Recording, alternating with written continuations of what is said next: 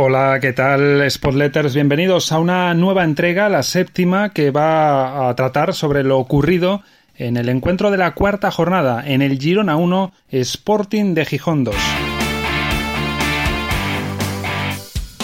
Y vamos a comenzar con el once titular, con esa media sorpresa que al menos fue para mí la presencia en el once de Campuzano y no de Pablo Pérez. No porque Campuzano sepamos todos que es más importante para David Gallego que Pablo, sino que saliendo de una lesión ante un rival eh, poderoso en lo físico en los centrales, eh, pues parecía eh, a principio más esperable que saliese de inicio Pablo Pérez, que se desgastase la primera hora de partido con los dos centrales poderosos del Girona y que Campuzano, que salía de una lesión, que todavía no tenía ritmo de, de partido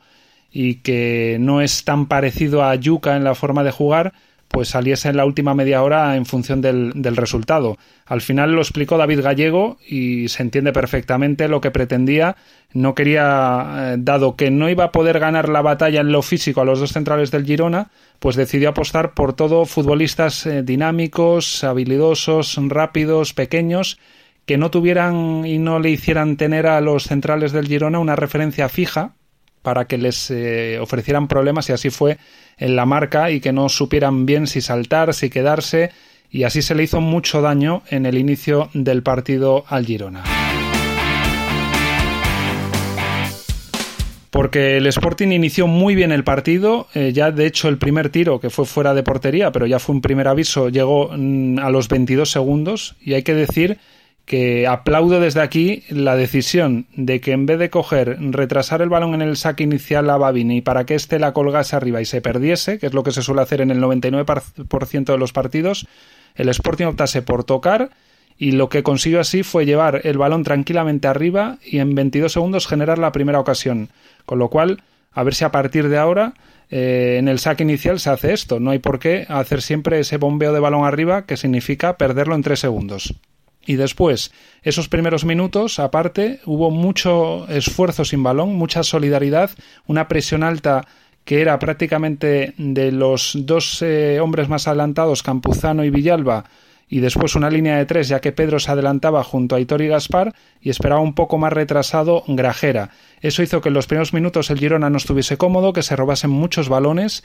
y con esos, eh, por ejemplo, dos robos que hubo ya en el primer minuto inicial, pues se consiguió ya otro disparo. Al que ya mencioné a los 22 segundos hubo otro de Pedro a portería en ese primer minuto con dos robos eh, que propició el Sporting con esa presión alta que no duró mucho, duró los primeros 15 eh, minutos tal vez de partido, después ya eh, presionó o esperó más al rival en un bloque un poco más bajo y con un 4-4-2 ya más marcados. hay que decir que, que al final del partido el Girona perdió 152 posesiones por 120 del Sporting y ahí tiene mucho que ver el trabajo solidario sin balón del Sporting de Gijón. Y si fue bueno el trabajo sin balón, también lo fue el trabajo con balón, porque tuvo mucho dinamismo, mucha verticalidad, mucha rapidez en las transiciones, eh, supo mm, eh, leer muy bien eh, los espacios y ocuparlos e intercambiar posiciones los hombres de arriba. Y por ejemplo vimos ya el mano a mano que tuvo Campuzano tras un gran pase de Gaspar que robó el balón en el círculo central y avanzando por el carril central enseguida vio ese avance de Campuzano y lo dejó mano a mano con el portero no definió bien Campuzano y era la cuarta ocasión del Sporting en los primeros 12 minutos de partido. Habla mucho y muy bien del Sporting que a un equipo como el Girona le generara cuatro ocasiones en 12 minutos. Y mencionábamos a Gaspar en esa asistencia a Villalba y hay que decir que eh, para mí yo creo que fue el mejor del partido, eh, posiblemente junto a Villalba. Ambos fabricaron el 0-1 y del 0-1 eh, podemos destacar el buen pase de Villalba y la definición de Gaspar, pero yo de todo me quedo con el control en carrera que hace Gaspar. No era fácil en ese desmarque que hacía en diagonal por el carril central eh, en carrera y con el pase que iba relativamente tenso para que pudiese llegar bien a, Gaspar, eh, como digo, el control buenísimo. Eh, para mí lo mejor de, la jugada.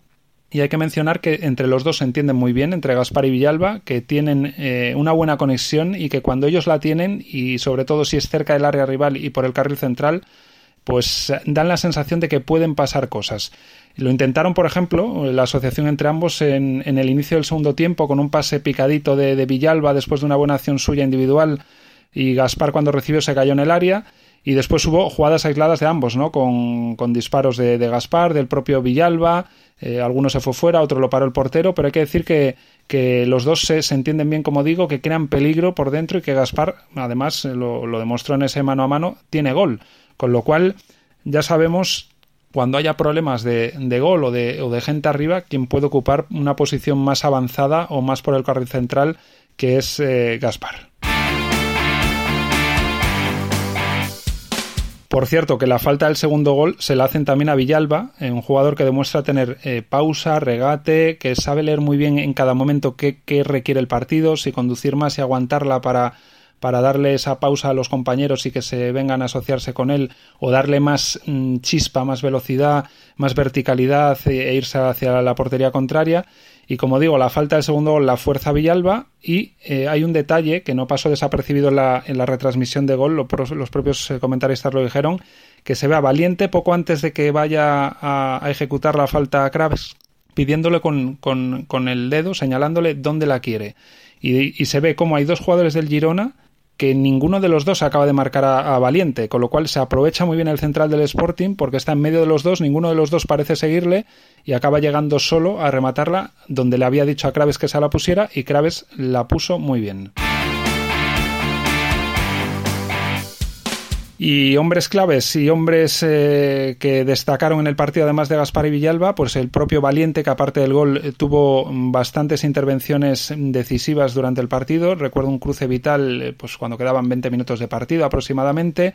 También Grajera con una muy buena labor oscura, con apenas seis pérdidas en el centro del campo, haciendo muchas ayudas, despliegue físico descomunal y luego, pues como viene siendo habitual, lo de Mariño, ¿no? Paradas determinantes, hubo una a Estuani nada más eh, ponerse el Sporting 0-2, hubo otra a Ureña quizás más eh, significativa en el minuto 76 y luego hubo un tiro ya en el descuento prácticamente en la última jugada del partido de Samu Saiz desde la frontal, así que Mariño nuevamente determinante, había hecho ya alguna parada, igual de menor mérito en, en el primer tiempo, pero vuelve a aparecer y vuelve a sumar eh, puntos el portero del Sporting.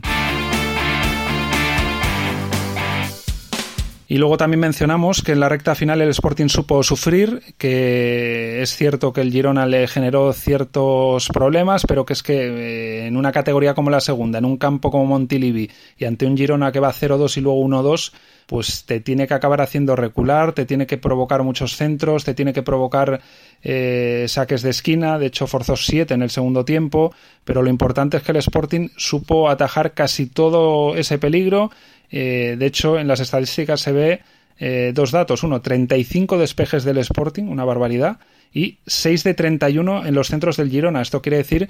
que no le dio facilidades en esos centros laterales el Sporting para encontrar rematadores y que además cuando llegó el 1-2 eh, llevaba el Sporting varios minutos eh, controlando bien el partido en el sentido que estaba consiguiendo tener posesiones más largas de, lo habitual y, durmiendo el, ritmo del partido y lamentablemente llegó eh, ese gol del Girona que le dio cierta esperanza en los minutos finales. En el debe de este partido, pues el bajón con y sin balón que tuvo el Sporting en el segundo tiempo, ya no se vio prácticamente la presión alta eh, después del descanso, le duraba muy poco eh, el balón, de hecho se pasó de un 40% de posesión en el primer tiempo a un 31% en el segundo, también eh, es cierto que al ponerse 0-2, pues ya el equipo local tiene que acabar, mm, pues eso, amasando más el balón y encerrando al, equipo que va 0-2 y entonces ya por eso tiene menos posesión y luego fue cediendo mucho espacio cada vez más el Sporting, que como decía antes es en cierta manera lógico en un escenario y con un resultado como el que se estaba dando. El Sporting hizo 11 tiros en el primer tiempo y solo 4 en el segundo. El Girona había hecho solo 3 tiros, uno a puerta en el primer tiempo. Acumuló 17 ocasiones, 5 tiros a puerta en el segundo tiempo. En el global, el Girona 12 tiros dentro del área eso, pues al final hay que intentar minimizarlo porque lo lógico con ese volumen de ocasiones y de tiros dentro del área es que el Girona hubiese podido anotar al, algún gol más.